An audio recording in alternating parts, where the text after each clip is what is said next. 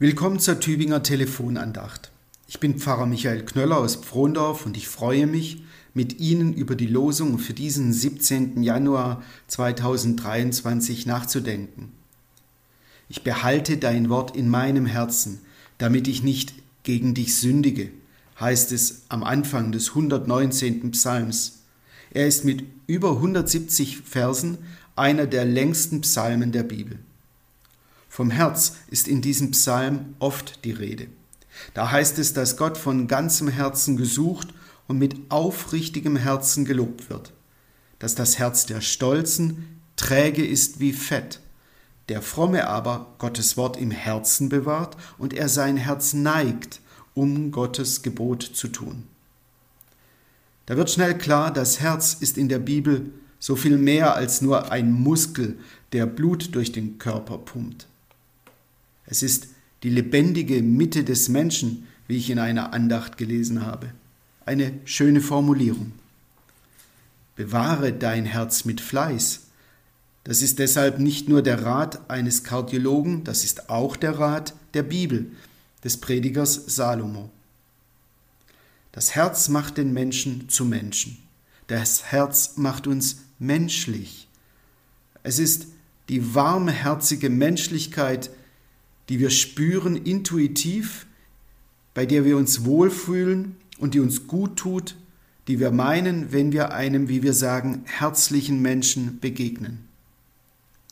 Herzlichkeit verbinden wir mit Zuneigung, mit Güte, mit Gutsein, mit Liebe.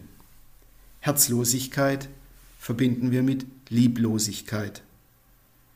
Deshalb will der Beter des Psalms sich das Wort Gottes nicht nur hinter die Ohren schreiben, sondern auch im Herzen bewahren wie in einer Schatztruhe. Denn da, ins Herz, da will das Wort Gottes hin, da muss es sein. Denn das Herz ist es, das die Entscheidungen fällt. Das Herz gibt unserem Leben, unserem Sehnen und Suchen die Richtung vor. Denn im Herzen, sagt die Bibel, sitzt unser Fühlen, unser Wollen und unser Wille. Gerade deshalb übrigens sollten wir zwar auf unser Herz hören, dabei aber auch unser Hirn einschalten, denn manchmal kann das Herz auch ein trügerisches Ding sein, wie es beim Propheten Jeremia heißt. Deshalb ist es das, Gottes Wort zu beherzigen, das der Beter des Psalms uns nahelegt.